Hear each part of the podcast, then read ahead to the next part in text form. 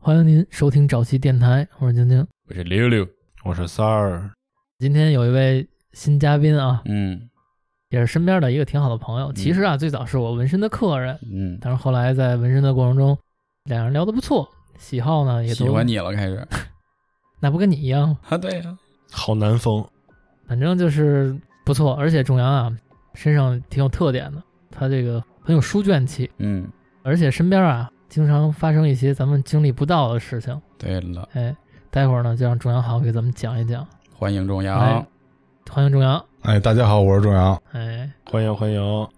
我我现在说几句是吧？哎，说两句，其实我这是已经是在早期第三次录音了。 啊其实之前那个金庸说介绍我，其实我都有点慌了。嗯，为什么呃介绍三次啊？了，是吗对，介绍他三回了。三回都不一样。啊，对，三次对都不一样。前两次为什么节目没上呢？就是有这个节目质量的因素，也有这个非自然因素吧。嗯，非自然因素你说这个我想起来了，上回啊，仲阳过来说聊一聊他身边的灵异经历，嗯，哎，一些解释不了的，那些就咱俩嘛，哎，异次元的事儿。那天就我们俩录完之后，我说传电脑里啊，嗯，回头剪辑用啊。结果那张储存卡啊、就怎么着都读不出来了，哎，就说是文件受到了损坏。哎呦，哎如果想打开那张卡呢，得先格式化。那不就没了吗？对啊，哟，里面看来内容太大了，承载不了了。也反真正是可能有点东西那里头。就是一开始啊，金跟我说这个，咱俩上次录这期能不能重录一遍？我说怎么了？就是说文件损坏了。我觉得这无所谓啊，再说一遍呗。但是呢，回去跟我媳妇儿说这事儿，因为我媳妇儿上一期故事的这个当事人嘛，啊，她反应过来了，说这个文件是损坏了吗？是不是因为你们录这个题材有问题啊？我操！我当时一下就慌了。然后今儿过来，我还一直问三哥，我说这个是不是技术层面问题？啊嗯，跟机器卡什么都没有关系，我们卡还是用的那张卡。不是那张， 你刚才不是这么说的啊？那我严重警告你，今天不要用我的电脑啊，我还得用那玩游戏呢。我跟你说，啊，卡是不是已经换了啊一换张了换了一张。所以就是我跟媳妇儿说完以后呢，就是应这个当事人的要求呢，就是把一些里边有的故事给去掉了，然后 呢留了一个比较干货的故事。你要这么说，就没人往后听了，觉得那狠的全删了。哎没有没有没有，我我删了别的故事，今天又有身边别的素材来，就是依然是很很干货的东西能给填上。顶得上，对对对，质量绝对不会嗯可以低的，可以的。嗯就是那个真实发生的事情就过去了。啊！对，就这样吧。那我就开始了啊。嗯嗯，话说到那儿了嘛，还是讲一下上回有一个，就是我身边发生的这事儿。当事人呢是我媳妇儿，然后但是我也全程在场。嗯，目击者你也是，没错儿，这个事儿发生在什么时候呢？是二零一八年十一的假期，我们两口子说去日本玩儿，然后因为之前呢，就是我这边工作上也是遇到一些不快吧，然后这个旅行的决定呢，也是做的非常仓促。嗯，仓促的决定呢，就导致于什么后果呀？酒店订的不是很好，嗯，那你们不会是传说中的那种酒店楼层里面最最靠墙的那呃一个、你说是尾？房或者是对安全处，呃那倒不是。哦，这回是说什么呀？就是说在酒店外边住，露天了 是吧？住这酒店大牌底下是啊吧？这个呀，因为没有好的酒店选了呢，所以就选的是这个大阪离这个交通枢纽比较近的，住在大阪站周边的一个酒店。嗯哦，然后我今天后边讲几个故事呢，也多多少少跟这个铁路有关。选这么一酒店呢，就相当于很仓促的选上了嘛。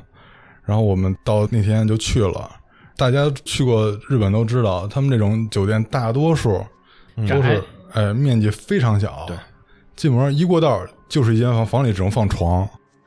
然后我们到那以后呢，按正常流程啊，就是我听灵异这么多年，该懂的规矩也都懂，就是进门先敲再刷卡，正常的绿灯一闪刷进去了，也觉得一切 OK，没事儿。嗯，你还挺讲究的。挺讲究，我其实从来没在意过，我也没这样过。嗯，呃，说实话，平时我不信这些东西。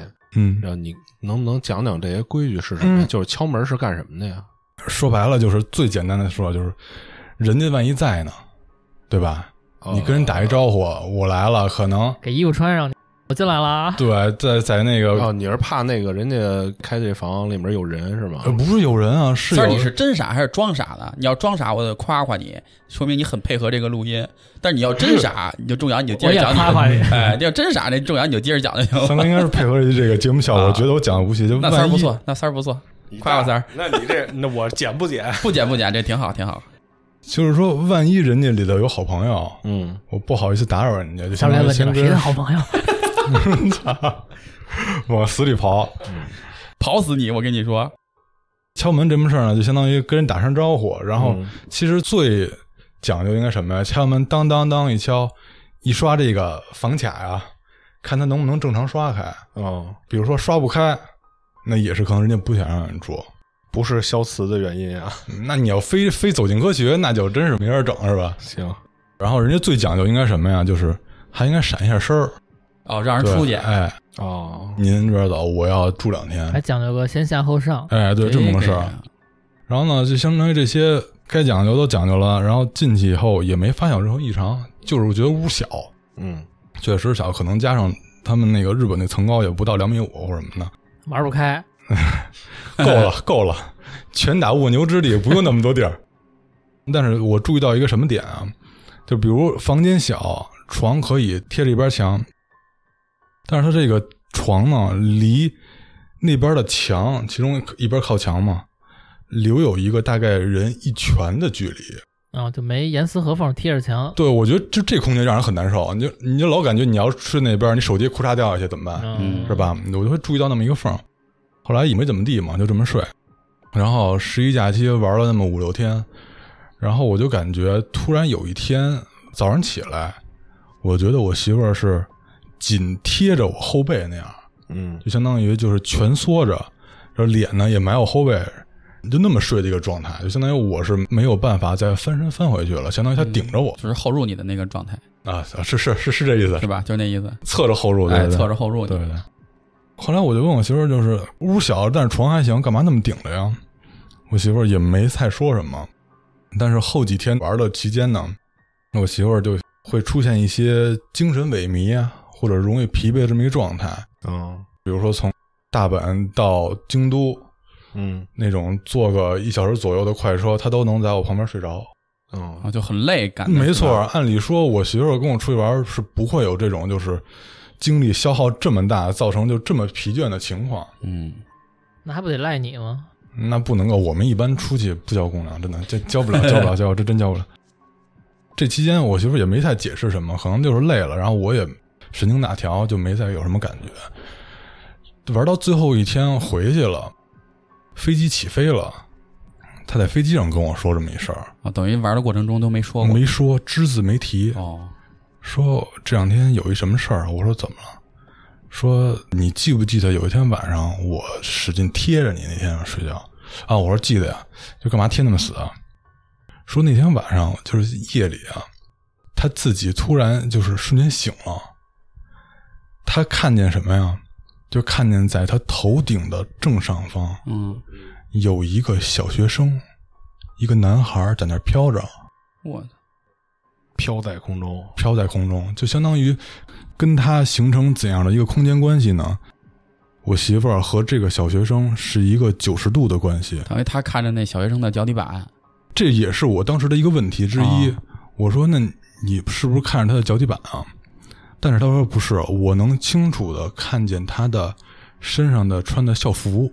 那等于小孩是背对着墙房顶儿，脸冲着他呃，不是，不是，这我之前不是说是九十度，你说这个就相对平行了。啊。对，你不是说九十度对吗？啊所以我的但是九十度相当于按咱们理解，我媳妇儿是看见那个小学生的脚底板鞋底儿，哦，那就是就是开始说那个但是呢，后来我就说，那你这这种空间关系，你怎么能知道他的校服以及他的面容，或者能分辨出男女呢？嗯，他不会说他弯腰看我来，我低头看是吧？他说不是，他说这种感觉就是感觉你一部分用眼来看，一部分用用说不上来，感觉是就用感觉用心或者用感觉来看。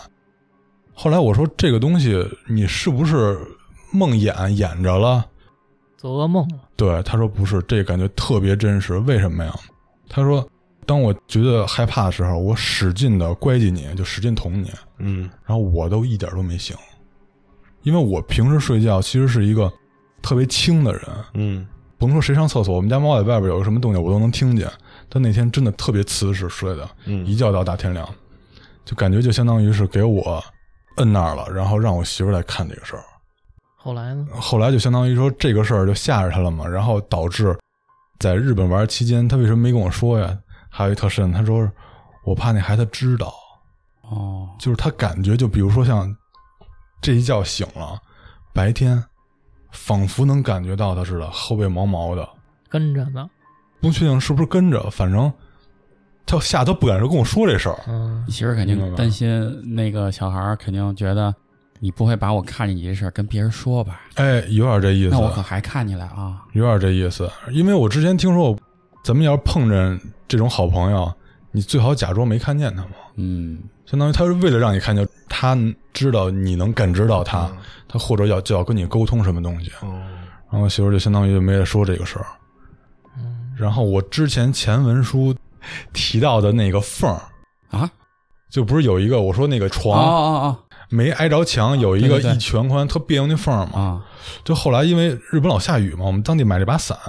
有一天回来，我就突然发现我那伞伞开着放，库嚓能放到那个缝儿里去，嗯，没把伞收起来，没把伞收起来能放那缝儿里去，证明什么呀？那个缝儿变大了，够大一方。相当大一缝儿，最起码我感觉能有一块砖宽，呃，一块砖大概咱就算是六十，嗯一块砖宽。但是你说这个问题，我就是想问一下，就你开始那个缝儿，你是敢百分之百确定它不可能放进雨伞是那意思吗绝？对不能，那你说如果掉手机的话，也是手机这么侧着下去，呃没不是错，横着下，对，吧因为一开始我觉得那缝儿难受，怎么着，我还想就是怼一怼那床垫儿，给哦它怼上。等于其实那个缝儿啊，就有点像那个墙上有那个插线板儿，啊，对对对，留一个牙口的那个缝儿，对对对，因为我那个就是也之前听过一些日本传说嘛，然后也知道日本就是好朋友多。翻翻书，查查这是哪学校孩子？我还真上网查了这校服什么样，然后问我媳妇儿是不是这样校服，我媳妇说是。然后你知道那校服我形容有点像什么呀？就是像就是《萤火虫之墓》，有印象吗？那个动画片儿里边他哥哥穿那种校服，就有点像日本战后，有点接近于就有点像老上海哎，对对对前进帽。对对对对中山对装啊。那种感觉啊，对对，那种有点像那种军绿色那那样的校服，那这一看也不是他们现代校服了。对，感觉是有点年代，相当于老是朋友了，对人家是老住户，可能是因为我之前知道日本好多这些对于这些好朋友的习惯嘛，然后我也听说一个什么呀，就相当于你住酒店最好别把所有的空间都占上，就比如说像咱们平时住酒店一般习惯，衣服袜子脱完了哪儿有个椅子就一搭，嗯，哪儿都是脏衣服什么物品。去的时候我还特意留心这个事儿，我知道我媳妇儿胆儿小，然后我空了一把椅子，在我那个方向的床头柜放着。嗯，啊， 潜台词就是说，啊你来你就坐这儿就完对了，，真有朋友来你就坐这儿跟就行我唠，对，跟我唠。我媳妇儿可能胆儿小害怕，但偏偏呢，就这个缝儿，我就感觉我那个椅子那位置是不是就放反了？人家可能是在那个位置，那主要你检查没检查这个床，这床垫儿跟床体是分离的吗？那肯定是分离应该是的，分离的。分离的。那我觉得你可能不用太研究这事儿，因呃为，不是，不是因为什么呀？因为我嗯之前也琢磨这事儿，嗯它那个缝儿啊是基于床体和墙之间的，嗯等于其实那个床是一个挺沉的，类似于那种死课堂的。嗯哦，你要我问的就是这个，因为我嗯觉得可能是后期床垫儿自己贴，对你挪了前期是嗯床垫儿这种贴，然后你走的时候整理房间的过来，把这床垫儿给你捋正了，正好留出那缝儿来了。呃，不是，不是，不是，不是。后来我其实也这么想劝自己，什哦么，我感觉是人人家保洁阿姨走吸尘器，哦，挪了挪你床，挪了挪床，但是我觉得那个床绝对不是一个他们日本当地人能轻易挪挪动那么一个万床一酒店保洁是一大壮呢？啊，那也可以，反正就是说也是这么一个现象吧。嗯，我问一问题啊，嗯，嗯你不是进门前已经做好那些什么？那叫什么准备活动了吗？比如说敲门礼啊，仪什么对礼仪对啊。那但些关键是礼仪人家想不想走，另外一说着呢，对吧？可能就是哦就跟我说这个摆椅子这事儿似的，可能完全是你一厢情愿，嗯，对吧？但是你对于人家这个户主来说，还算是相当于是硬闯嘛，对吧？嗯而且小孩儿可能没那么守规矩。对，哎，你要是一顽成皮年吗人，对成年人可能就出去了，然后后来我媳妇儿在回来之后，包括找一些师傅看，就是也是叙述一下这些事儿，人家就觉得你既然能那么清楚的感知到这个事儿，多半是真的。但是呢，相当于没对你形成什么影响呢，也是就是一个可能过路的，或者人家压根儿就是在那儿你瞅见了，嗯，也没有必要太往心里去。这么多回来还找懂的人问了，啊，那可不嘛，因为其实相当于我媳妇儿，她碰见这么可怕的一事儿，心里也也想让别人跟你说是做梦。解解心宽。对对对，结果人家说说这个一般啊，呃，他们会买机 票，来会找。你，跟你有会 缘。对哎，你别说，还经常老能听见有飞机上那种的。哦，飞机上也有对，但是一般人家是什么呀？人家是送骨灰。哦，对明白，想落叶归根什么的。对对对，嗯是这么个情况。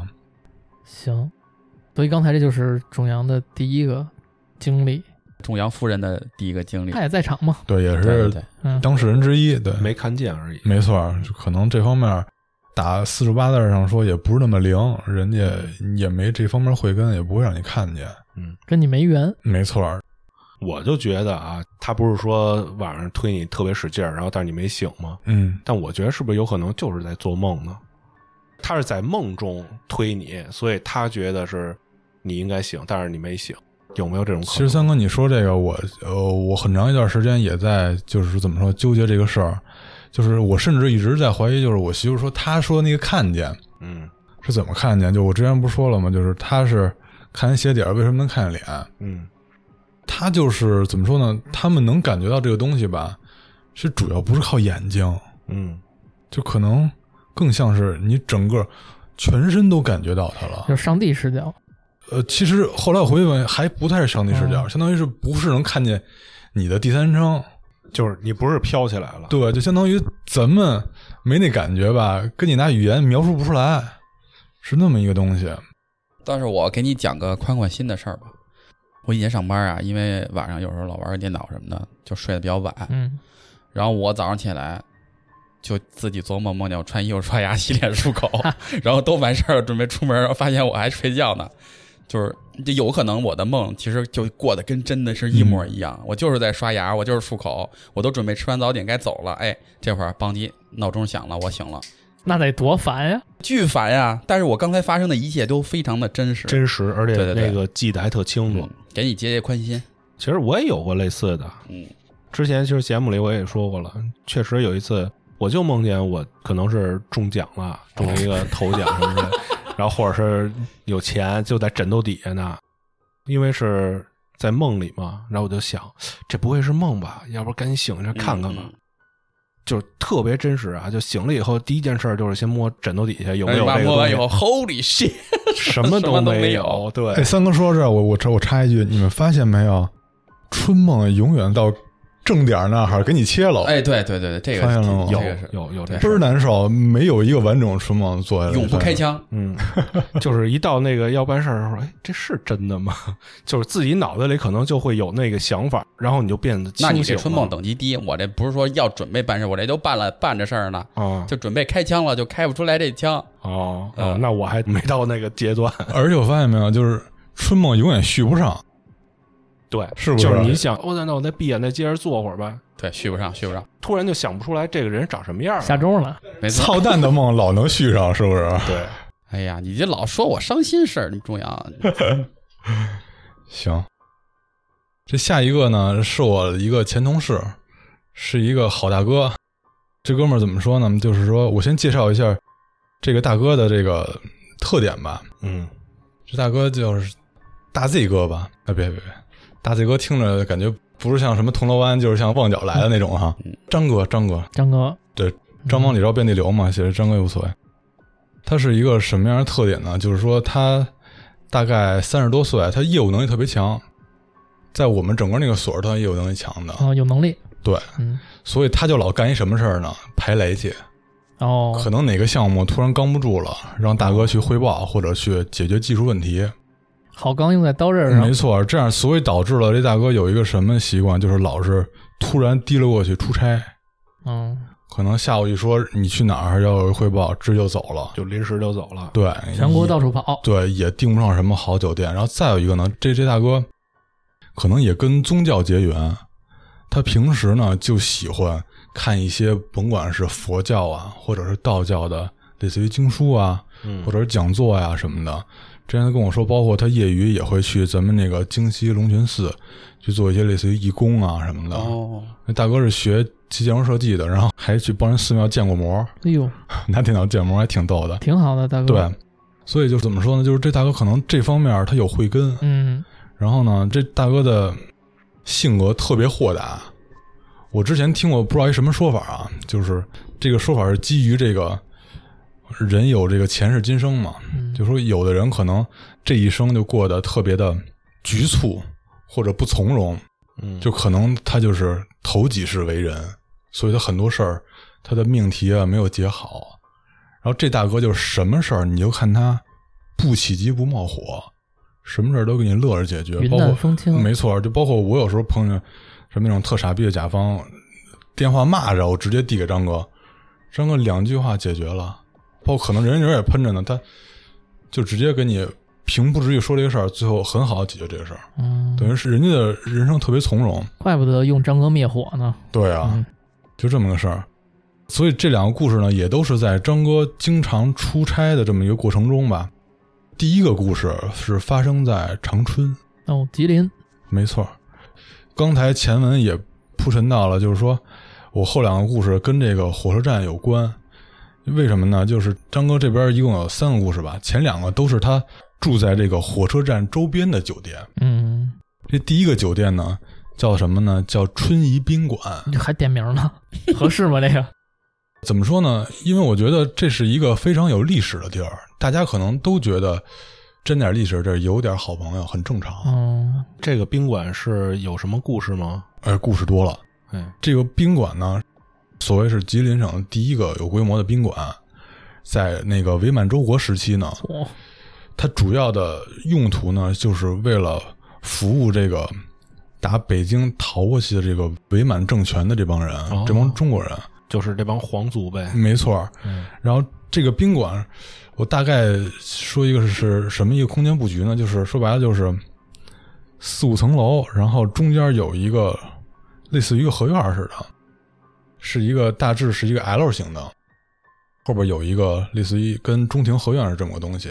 嗯这个宾馆呢是一个很有历史的这么一个建筑嘛，在伪满中国时期呢，就相当于溥仪他们用这个宾馆以可能做一些活动啊，举办一些会议啊，招待一些人之类的。嗯，都用这场地，没错就儿当，行宫使了呗。对，所以也有一些历史遗存，嗯，还挺高级的，还是没错儿，相当高级。然后也经历过几次翻新，它这个风貌还是保存的比较好的。嗯我之前上网搜，就是有点类似于，就是像咱们北京的北大红楼，感觉那像那个时期的这么一个风貌建筑，大家可以自行脑补一下。嗯嗯，但只不过相当于是它配了一个酒店住宿这么一个功能。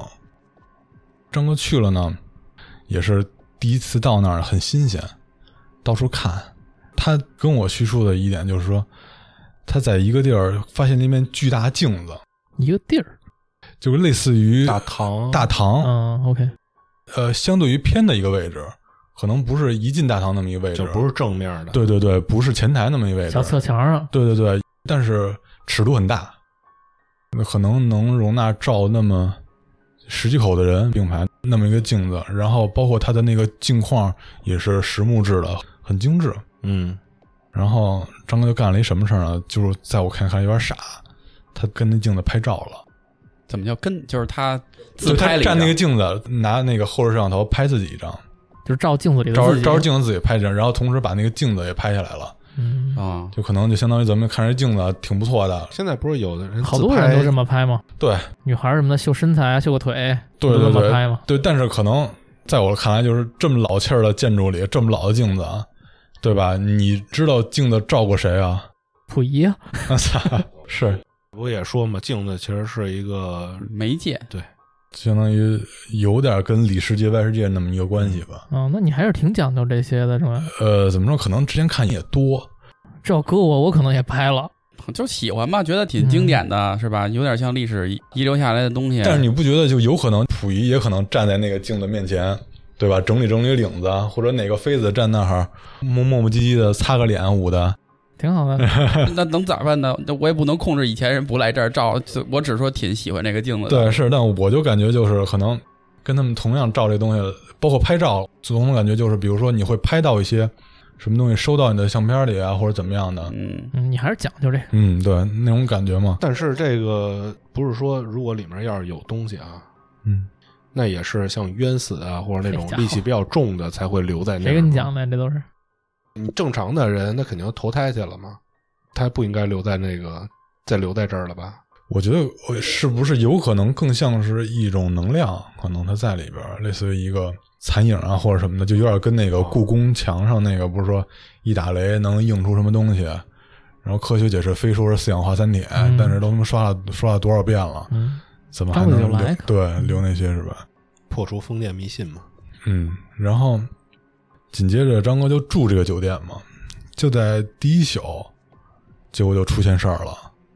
其实说来可能也常规，就相当于被鬼压床了，然后哦，给压了。但是咱们一般听到的故事呢，压床就是动不了，不，动不了，嗯，然后过一会儿，比如说看个影儿，怎么着，在你的床尾，这就了不地了，对吧？或者一个小孩坐在肚脐上，好家伙了，受不了了。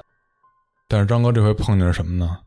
说是一圈老头儿，我操，穿着清朝的长袍马褂儿，我哦哎呦，一圈儿就有点类似于医院啊，专家会诊那感觉。我操，那就围着你这张哥是吗？对，而且就是眉目鼻眼儿看得极其的真着。嗯，后来我就问张，我说这是怎么个岁数啊？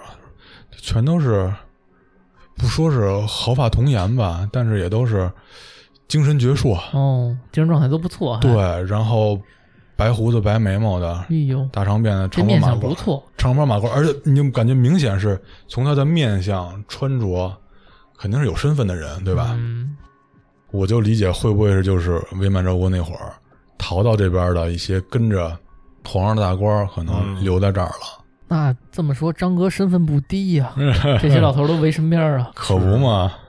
那等于你的意思就是张哥前世身份好，哎，刚才不是说了吗？你要是转世少的人，心胸就没那么豁达。说的就是你呢，三儿，你这不是说你这叫大家好，给大家做一个自我介绍？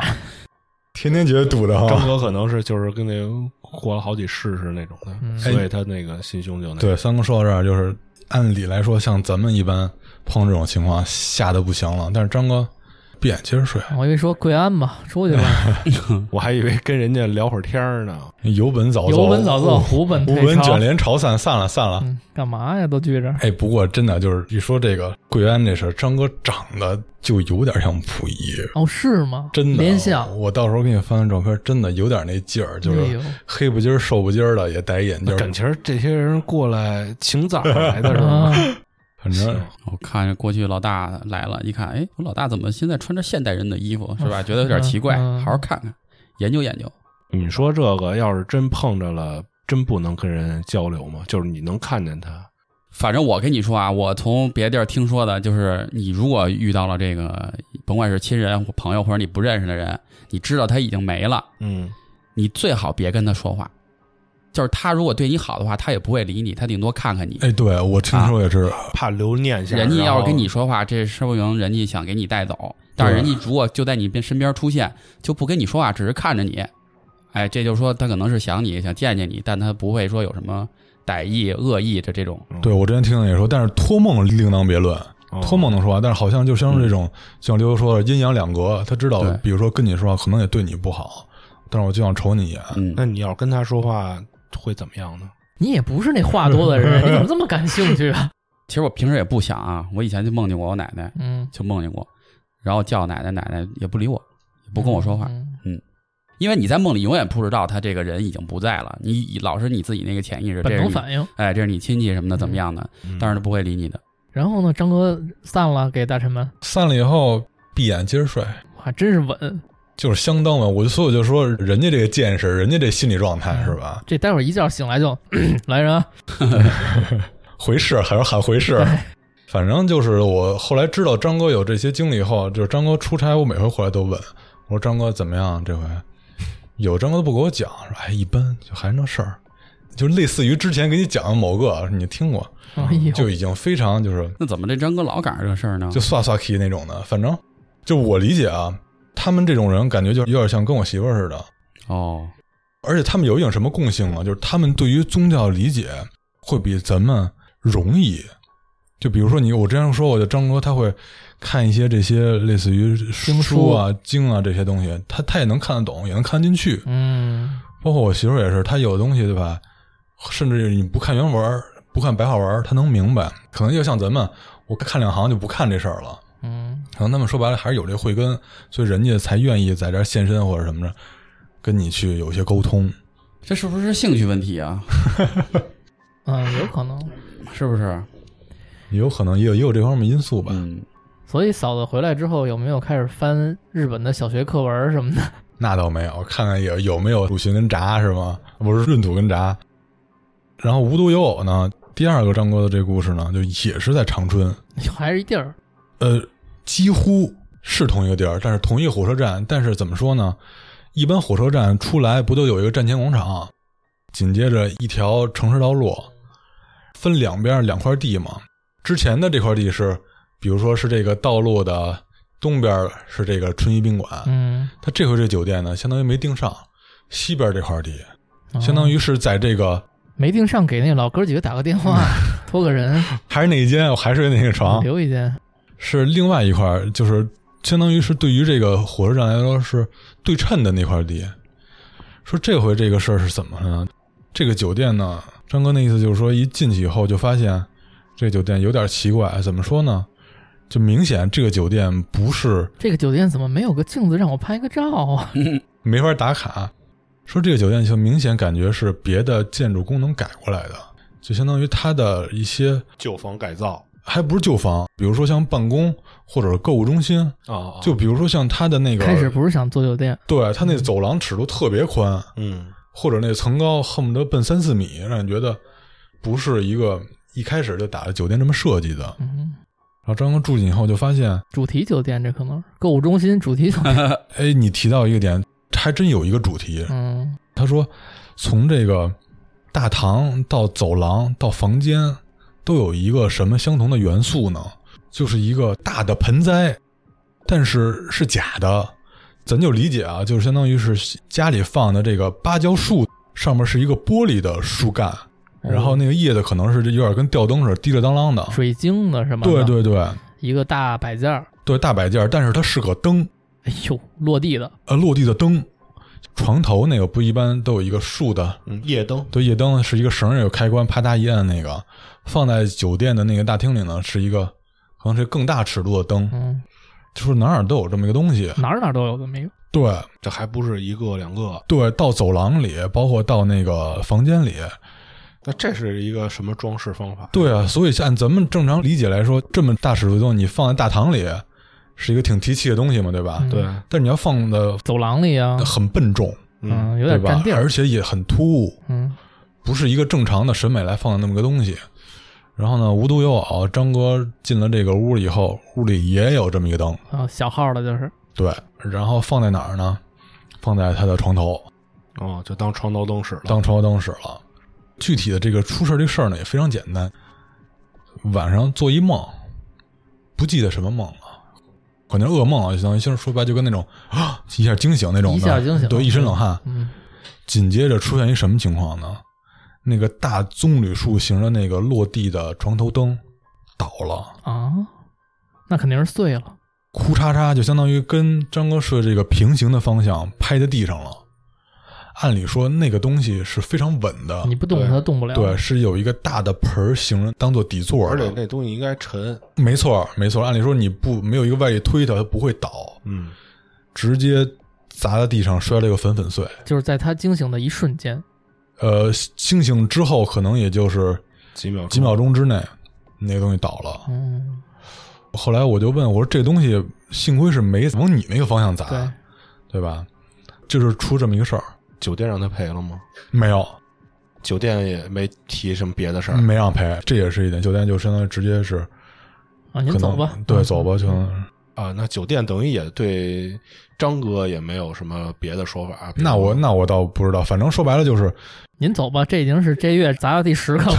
这灯碎嗯没让张哥赔，嗯，我就感觉像什么，这东西像是类似于室内的类似于风水局那么个东西，挡灾用的，哎，有点是这么一个，像是定制做这么一一批东西嘛。嗯，那看来这酒店也找高人过来看了。对，说白了，可能就是为挡灾这么一风水局的东西菜了。就这项目也持续了几回，然后张哥说后来再去，那酒店人关门了，哦，看来出事儿了。对，或者是不管是倒闭，用完或了者是 人人家都菜了，没法再做新的了。张哥也没调查调查，说这个酒店原来是干什么的。没调查，因为第二天都忙着汇报或者什么的，不会是对门酒店那老哥几个弄的吧？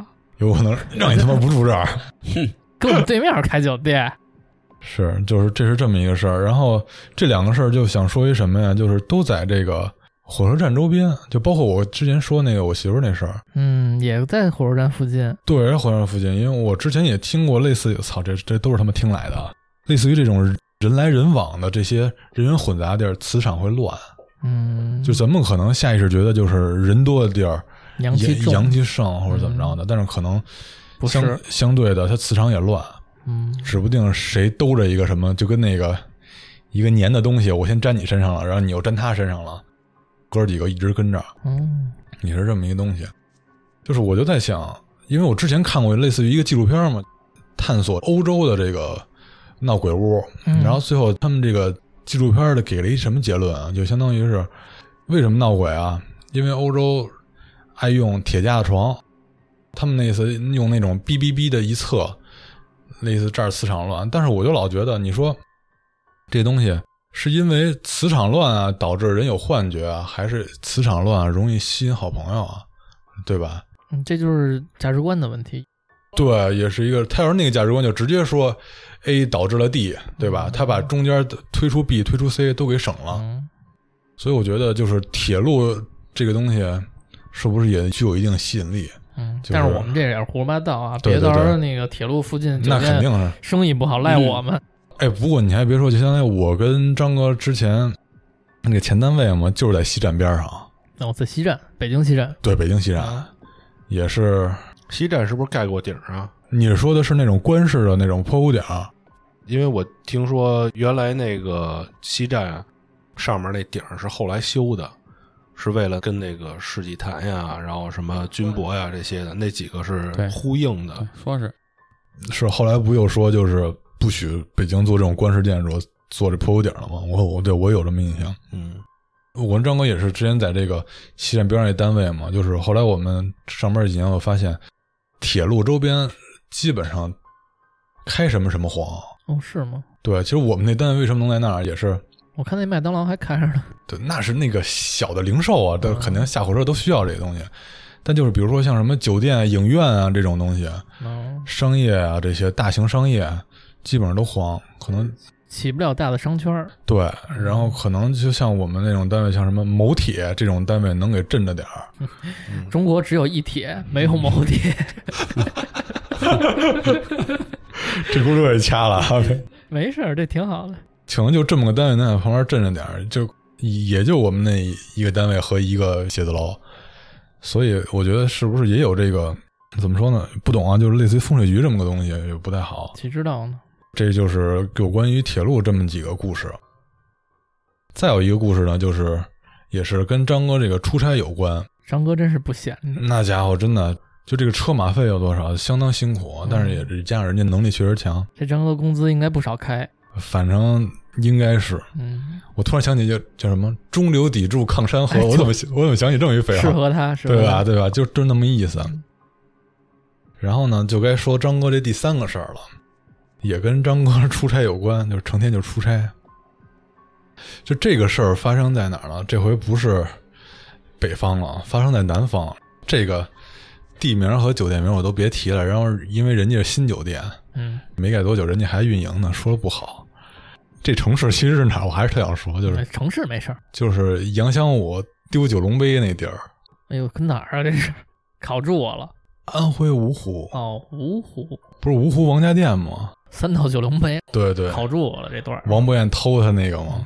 第一反应我想到这个了，就也是剧情都一样嘛，就是张哥也是非常着急，到了一个地儿，这块儿相当于是他之前就是订了这个酒店的大床房，嗯，一般一个人出差嘛，一个大床房够了，也够舒适，还有几个大床房？强哥是想一人睡吗？反正是一人也能睡，俩人也能耍，嗯三人也能玩儿，四个人也能打麻将，是吧？方。便，啊对，订个大床房稳，稳。嗯， stable 但是呢，到了酒店以后就发现一件什么事儿呢？也是经常出现，就是大床房没了。那前台怎么做呢？那给您升级呗。 套间儿，哎，又是升级套间儿。但是咱们众所周知啊，这套间儿都在什么位置？ 顶楼，然后没错最靠边儿的位置，对，顶楼要么尾房，要么就说白了就是整个这个建筑构造里犄角旮旯儿，对吧？不好做这种规整的方块房间的地儿。嗯，无独有偶，也给张哥分了这么一个套间儿，跟我叙述齁老大，这玩的更开啊，玩的更狠，那家伙耍得开，各种必杀技。但是呢，大还是一方面，更操蛋的是他这个格局，格局是怎么样的呢？我有必要叙述一下，就是在这个床的一侧是一个走廊，屋里边儿，对，就是你睡觉这块儿，相当于是床的一侧嘛，是一个走廊，走廊里边儿什么呢？一面儿是衣柜，哦哦，我明白了衣，帽间是吗？那种类型啊哎，？它还不是，就一你可以理解一面儿大衣柜，另外一面儿什么呢？是一个洗手间。我觉得这但凡不是那种犄角旮旯的那种，他说这走廊就有点像阳台的那意思，是不是？呃，但是它类阳台似它也没有窗，等于是一个灰空间。嗯，哦，知道了。比如躺在床上，往那个走廊方向一侧身，正对着是一条走廊，是一个断头路，嗯一边是大衣柜，一边是那个洗手间嘛。然后那个大衣柜是那种一打开亮的感应灯，嗯，就非常难受了，对吧？你说这个晚上睡觉，你是往那边往那边转身不转身，觉得奇怪吧？他就真的奇怪。牛，晚上呢，张哥也是睡觉呗，到的晚，睡得也晚，是到晚了呀，还是玩晚了？ 不许老说张哥，啊我就不高兴。这个， 你你你说的我张哥这形象都那什么了，我都我都快信了。有几个妃子怕什么的？不是连本的，跟吉林那不能带过来。这个相当于是睡着睡着觉呢，就感觉那个有光感，他就发现走廊一侧的那个大衣柜里边那个感应灯自己亮了，没开门它就亮了，没开门它就亮了。但是他在外边还是能感受到那个衣柜里头的对，就等于他那个衣柜有缝儿，有缝儿啊，啊，就啪那个灯全照，而且他那衣服有点跟那个百窗是那种朝下的，嗯啪明里白边都明白亮了。嗯那咱们第一反应就是什么呀？这东西哦，开关没关好，嗯，打开再关上。这么一顿操作以后呢，张哥又上床了。过一会儿又亮了，张哥索性就操你妈不管了，闭眼接着睡。过一会儿呢，那个感应灯灭了，紧接着是什么呢？洗手间的灯亮了我操塞洗手间也是感应灯啊，啊！洗手间当然不用感应灯了，哥，你这洗手间哦因为你要说大衣柜感应灯，有可能是对有没错虫子呀之类的，没错，是哎吧或者是接触不良啊，怎么着的？你门没关严，啊但是你洗手间的灯亮了，给老哥吓得实在够呛，吓得也没敢动了，因为有光感嘛，光照出来，嗯，抓刺客，短衣间小打扮要开始了，是吧？赶紧喊那个九字真言啊！我操，高抬腿轻落足，然后紧接着配合这光感呢，就感觉有的光被挡住了，哎呦，你就感觉就前面站了一个人，把你光给挡住了。嗯，这会儿张哥就相当于是眯眯的睁开一点眼睛，斜愣着一看，是一个黑影就站在他的床前。操，就看着他呗，没错儿，就是说他这个只是一个轮廓，嗯，就感觉应该是看着他对，不跟春姨那个是能看见眉眉目鼻眼儿那看不到，要不然站床前干嘛呢？，对，但是能明显感到就是光被挡住了嘛，是一个人影儿。嗯，随后发生的事儿呢，也就跟那个经常发生那些灵异事件似的，张哥就突然就是困意上涌，上下眼皮就打架了，就睡过去了。紧接着就做了一个什么梦呢？这个梦听着也特别，我、操，不会是春梦烟都掉了，不能够，不能够。他就是做一什么梦呢？就是他自己站在这个酒店外头，看见屋顶上有个女孩跳楼。我操！他是飘在窗户外面去了，呃，不是不是，就相当于就跟就跟正常的咱们站在街上，在这个酒店外头，一个女的跳楼，但是这个就相当于是什么呀？一直跳，循环，循环往复，跳了这么一宿，这觉睡的也是腰酸腿疼啊。紧接着醒了，但是这个梦呢，对于张来说非常真着。一些比如说酒店建筑的细节，包括路人，就相当于一直是那么一个场景，可能也就是那么半分钟，一直看他跳，往复哗循环哗哗跳的。然后张哥也觉得这事儿有些蹊跷，紧接着上网一查，就是这个酒店有女孩跳过楼，哇，真啊有这么一事儿，真有这么一事儿，等于实锤了。呃，我操，那这等于梦变真的了，梦就相当于就是你看到人家了，然后人家可能想让你，比如说有冤啊或者怎么着的，哦，让你看到这一幕。而之前不也说自杀的人就会一直循环这个过程吗？嗯，包括什么像上吊什么的，你你以为是人走，但是他还一直挂在上面。哦，像什么基督教什么不允许自杀嘛，相当于自杀上不了天堂。嗯，不懂啊，瞎说啊。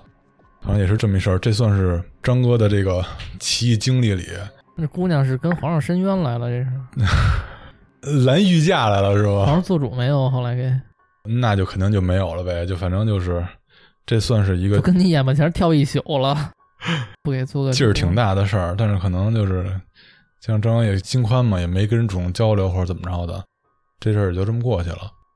反正算是一个挺真轴的这么一个你事要儿啊这。么讲，张哥心是宽，嗯，那可不，这都全都洒洒水，嗯，不怎么当事儿。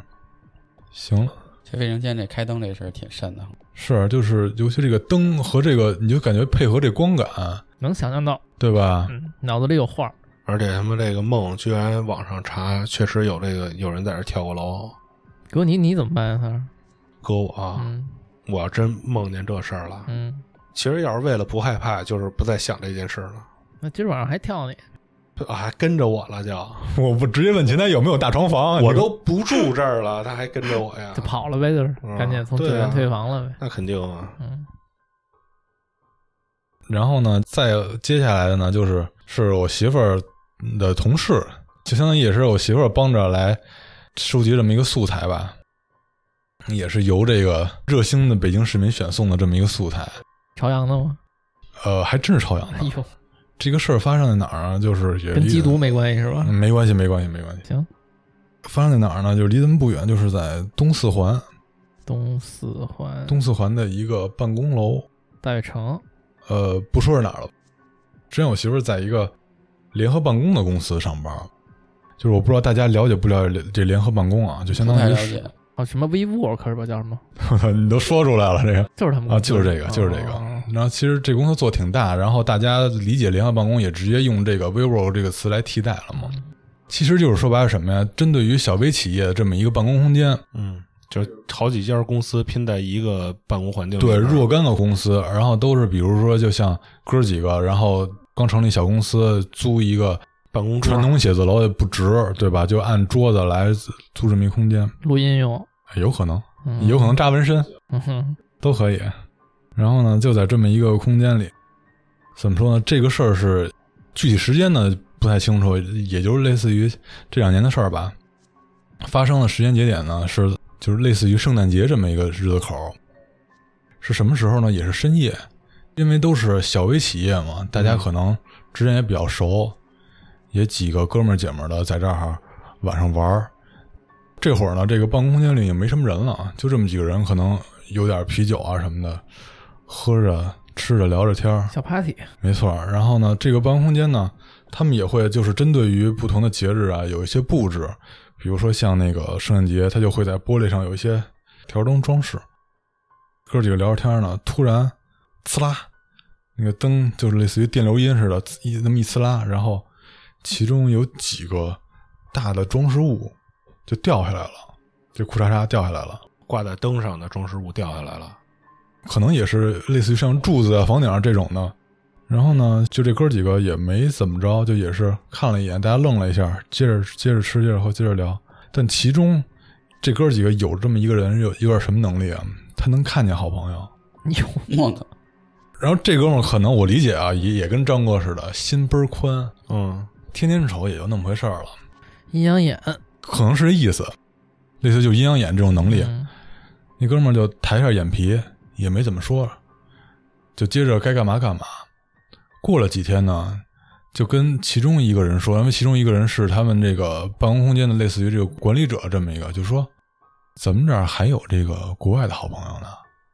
然后他们就一惊，说怎么什么叫国外好朋友？就说那天咱们在这儿喝酒吃东西的时候，灯不是闪了一下，东西掉下来，就我直接看见一个一个好朋友从那儿走过去了，是一老外，是一老外。紧接着就这个办公空间的这个管理者就问，就是说长什么样啊？然后就给他形容了一下，就是多高啊，多胖啊，没有鼻眼儿什么的。然后结果就惊着了。就在前一段时间，在厕所里有一个外国人因为抑郁症上吊自杀了，有等于说是有这么一事儿还，就有这么一事儿，然后等于是被这个办公空间这个经营者给压下来了，等于大家其实不知道，嗯，哦，老外嘛，一帮人就相当于突然有一哥们儿找不着了，然后第二天一看就是自己坐在那儿给自己上掉吊上吊自杀了。坐在那儿上吊子，你是不是有点惊讶？怎么能坐着上吊呢？后来我还上网查了一下，嗯，躺着都能上吊自杀。啊？怎么掉啊？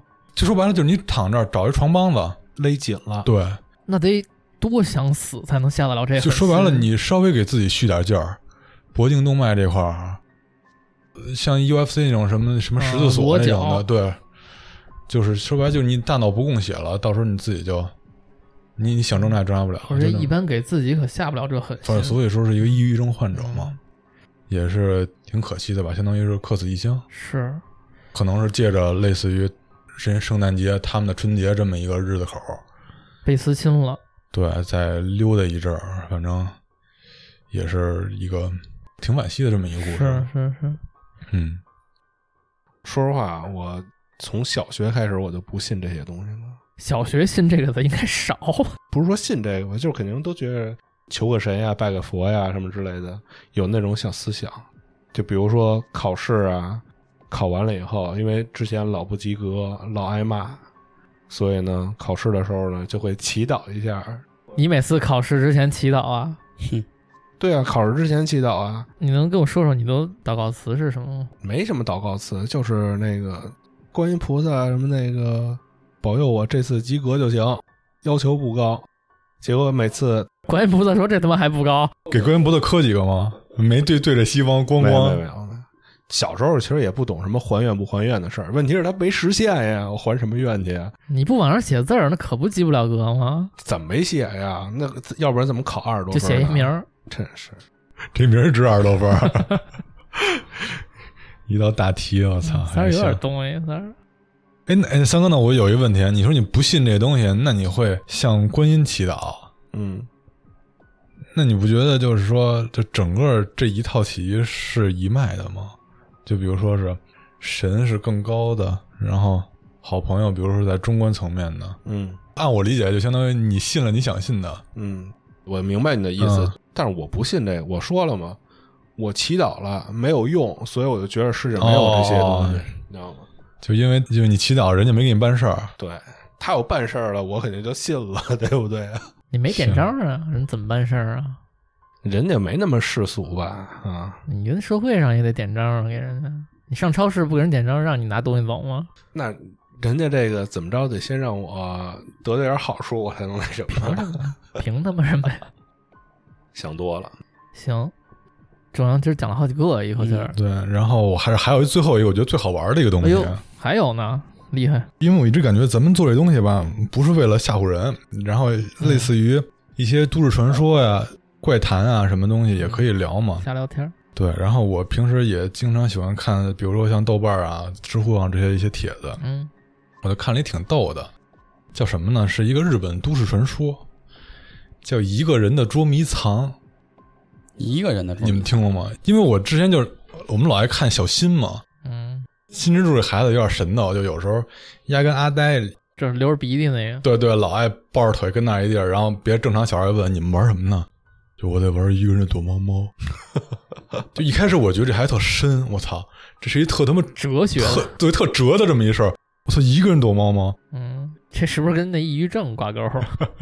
有可能，有可能有有点人格人格分裂那劲儿哈。嗯，但是我后来一看这帖子，我就发现什么呀，人家这是一个都市传说，在论的，对，其实是怎么着呢？其实说是都市传说呢，更像于招灵游戏，嗯，是这么着，就是说这个一个人的捉迷藏啊，是日本都市传说之一，是在这个日本关西四国地区的一种降临术。你看关西，我只刚才说那个大阪，又是关系，又是关西，我操！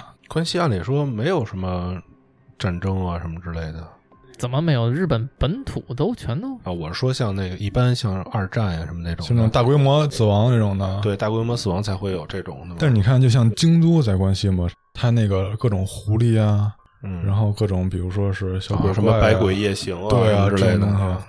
就人家可能是有点这个底蕴在。然后呢，是这样，是在这个零六年四月，在日本的一个论坛上，就有人发布了这个游戏的这个详细的过程。嗯然后呢，这结果就肯定有好多网友去试这东西。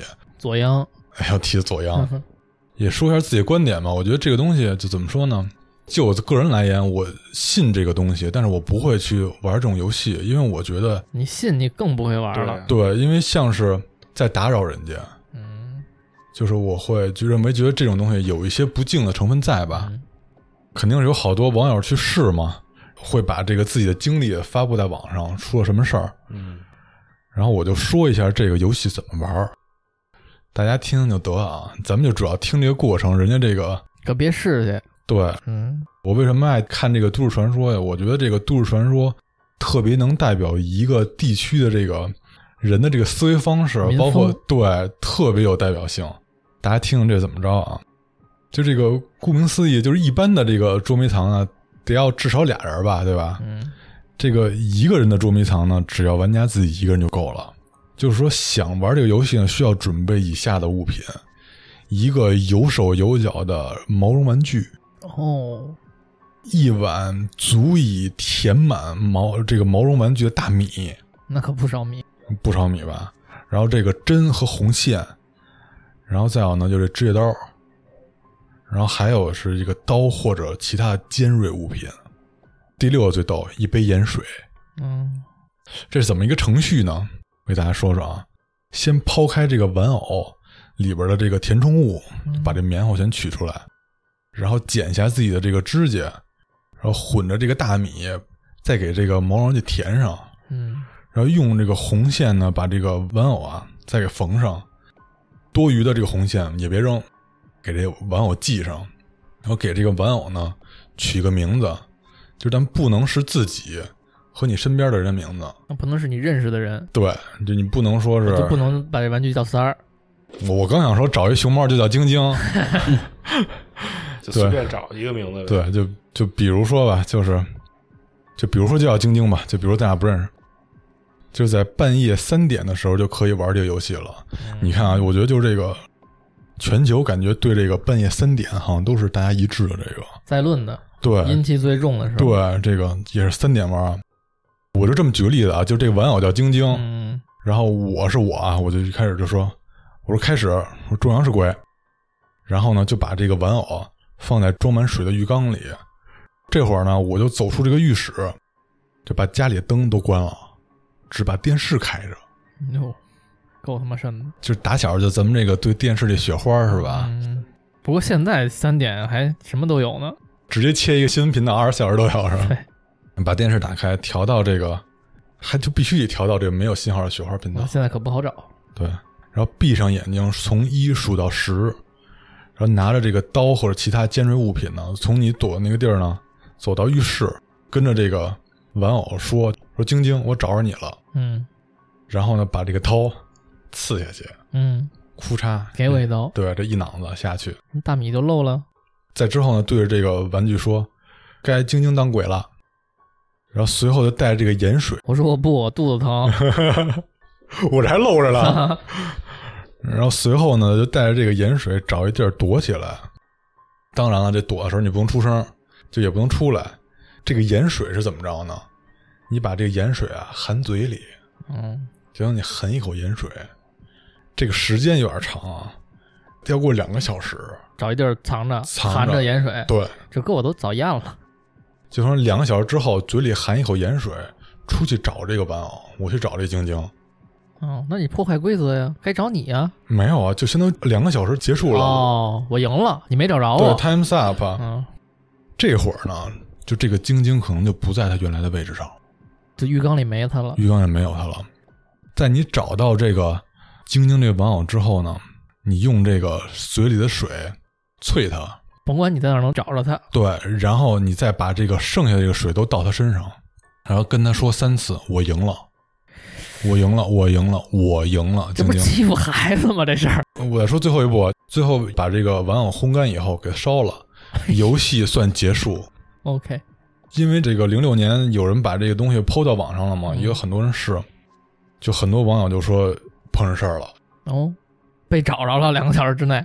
但没有说被找着了，就相当于可能没到两个小时，它可出来能了刚半个小时，相当于这个电视就不一样了，哦，播台了。或者听到有脚步声，哎呦，就这个你琢磨吧，一个熊猫从那个出来，咱不说别的，就是那个东西不在浴缸里了，这也就够瘆得慌。可不嘛，或者就是类似于诸如此类的吧，地儿换了，或者是哪儿有看见米了这么一东西。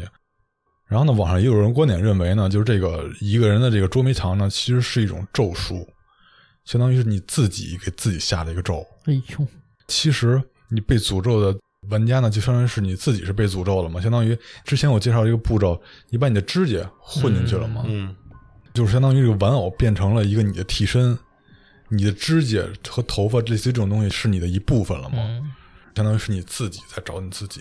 周伯通人格分裂啊，。也有人那么意思，也有人分析，就是比如说，就开始解释了，就跟那个重庆那个红衣、嗯红衣少年那些的什么，比如红线是相当于这个玩偶的血管啊。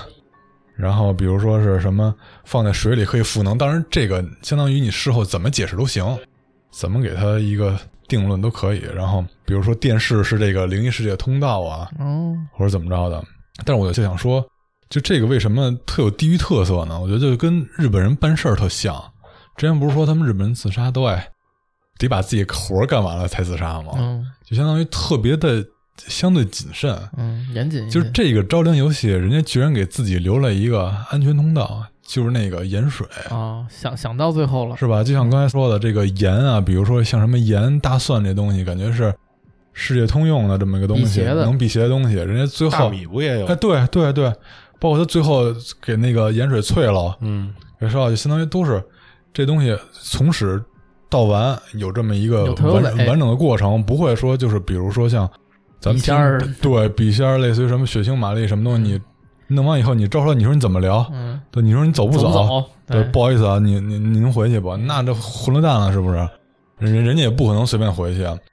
说句不那什么的话，就类似于像之前网上看的这个左央这个事儿，不就是吗？不尊重人家，然后可能也会有一些反噬的效果嘛。嗯，所听以我说是对，所以我今天给大家讲这个故事呢，也是觉得这个东西挺有意思的。嗯然后以后可能我们的节目也会穿插一些这些，比如说像各个城市的一些有特点的、具有地域特色、在地文化的这些灵异的事件，这个挺好玩。玩的。怪谈我觉对，得包括比怪，谈，包括城市传说。哎嗯怪谈比灵异故事好玩，我觉得。对，不过也像你刚才说的这个游戏， 嗯，我就说实话，为了自己跟自己玩躲猫猫，这工序有点复杂。你知主道吗要这东西好玩吗？对我也没觉得好玩啊。我觉得这可能就像就跟那个三哥这种是，就是这种直人就不信邪这种东西，嗯我就是我非得恨不得就是我不信有这东西，我给你招出来让我看看。但是你找一地儿你不出声儿，你往那儿蹲着蹲俩小 时，你你会还出站出得幻起觉来是吗？吧 不？是， 你还站得起来吗？你可以不蹲着呀。坐那儿坐俩小时，那屁股也疼。嘿反正肯定就是让你找一地儿猫着呗，就相当于。行，我之前的料都介绍完了。 可以啊，仲阳今天真是准备很充分啊。对我今儿还是带着准备来的，我这个兜里还揣着符呢。哎呦，哇塞，厉害厉害厉害厉害！这确实是因为媳妇儿嘱咐了嘛，就是当事人，啊因为之前那个跟京录完那期文件损坏了，我媳妇儿就说了，说要不然你带点东西去。说要不然跟他们把微信删了吧。嗯其实也是准备了一些吧，挺好，挺好。嗯那个仲阳还有没有什么想跟大家说的？说一说。嗯，就是到时候有合适的再跟大家聊吧，也是平时搜集一些素材。然后因为今儿那个人比较全，溜溜也在，因为我们仨都是这个汉民嘛，我就我就想问问溜溜，啊，就是在咱们这个伊斯兰教是就是压根儿就不信这些东伊西斯，兰教什么都不让信，这个我都能回答你。伊斯兰教没有鬼神，啥都不让信。嗯，是，但是打你心里根儿里就是也是对的东西，呃，反正这个东西，我小时候就家里人就说回民不信这乱七八糟的啊，这是他们的原话，所以就我就没太往这边这方面这个走。但是我之后自己有时候看个文章啊，或者是看个网站什么的，我唯一就不能说相信啊，我只是说有道理的这个东西，就是这个因果，我觉得这个东西比较有道理，嗯，我就比较相信，如果我做点好事儿，就是未来会有好报，就是我做坏事儿会遭报应，我只是比较相信这个等于说还是挺主旋律这块儿的啊，对是吧对对对对。正能量挺好。对，啊其实那像其他那些神的那个，我没有什么太大的概念。其实，哦对，溜溜说完这点，我记得我之前听一什么故事，别看咱们四个今儿坐这儿聊天，平时也能见什么的，可能到咱真没那一天，在底下咱们不在同一地儿待啊着，啊，明白，明白？就分不同片儿，对，啊就有点就跟那个耶路撒冷不同的哦哦，教，可能溜溜在那个伊斯兰那块儿，哟，那您可得好好跟我待会儿。这个啊，可能跟宗教还没关系呢。比如说，咱们都是汉族人，咱也不在一片儿。哦，啊，也都不在一片儿。就你还是住魏公孙，然后我还是住 丰台那边儿，因为还是挺远。聊斋里头有好多讲类似的事儿，哦嗯以后有机会吧，有机会看看蒲松龄蒲老师怎么聊的这事我儿。就喜欢听听讲古代的故事，喜欢听听古代的，嗯，特别喜欢你讲故事，晶晶。因为古代有小小媳妇 儿，老有那文江公主这事儿什么的。嗯对其实这节目开始的时候，我一直想问仲阳，嗯你说今天也都在，你就说说这早期电台你最喜欢谁，我就想听 听。那你要这么问我，肯定得说是 你啊，那你告诉我最讨厌谁行吗？那就不能说了，我就操，我是不是？我我行了吧？ 不能不能不能，三哥三哥那么多粉丝呢， 待会儿哎呦受不了受不了，这个舆论舆论压力来不了，真的三儿。太可气了，三儿太可气了。今儿这个仲阳来录节目啊，然后正好赶上那个我今天说给做点饭，弄了一个简单的做的饭，弄了一个鸡蛋西红柿面，嗯，我吃两大碗，正经鸡蛋西红柿哎面，，普普通通，就是咱吃着舒服干净就对行了，嗯对对吧？对对，那好，我在这个厨房，这饭从开始做，这三儿就进来就开始指挥来了。先是什么呀？我先磕几个鸡蛋，横挑鼻子竖挑哎眼，呦，我先磕了几个鸡蛋，我准备给他拌拌呀。三儿就说了：“你你你别拌了，我拌吧。”我说：“没事儿，我替我还挺挺心疼他的。”我说你：“你你你别忙了，我一人忙我就完了。”然后我就自己打一鸡蛋，打完了给鸡蛋你看打匀了，对吧？有点做饭经验，打匀了就完了。三儿说：“你这鸡蛋怎么没打出沫来呀？”我说：“这个没事儿，我说这就行了，你甭管了。”他说：“不行不行，你把筷子给我。”他自己跟那儿嘟嘟嘟嘟自己搅。三哥还是手速快是吧？那 我就准备别的东西，对吧？我就把这锅起来了，然后倒了点油。三儿就说了：“你这油怎么倒这么多呀？”我说：“这油不多，因为锅呀就没那么平，它是一个小拢锅，所以你倒点油，它就高度就起聚底下了来了，嗯对吧？嗯哎，你这油倒的多了。”我说：“那行行行，那你想我把这油倒完了，我得把这桶放边上，我给盖上盖儿吧。”就在我盖这个盖儿，把桶往边上挪的这个功夫，他说：“你怎么没拿锅润润这油啊？” 我操！我真的快崩溃了，我太难了，就我干什么都是错的。挤得你死。哎呦！就是后来我说你呀、赶紧出去吧，是吧？你跟他们聊聊天去，我自己收弄点点东西就行了。他说行，这门可能没带上，他又进来了。这会儿这会儿是什么时候啊？这会儿是煮面的时候。说你这煮面你怎么把盖儿给盖上了？你得把盖儿给拿开。哎呦，我操！我真崩溃了，三儿真是太优秀了，就是一顿编配人这种啊，真是哎呦，该枪毙太招人喜欢了，这个太他妈招人喜 欢了，太优秀了，三儿真的太优秀了。你看我我有一句说的是假话吗？三儿，我是不是一个假话都没说？就开始闭眼沉思状，就是 这个。 没得聊了，就结束吧，好不好？好吧？那感谢您收听 早期电台，我是晶晶，嗯嗯，我是六六，三儿，我是钟阳，嗯嗯拜拜好拜拜。拜拜。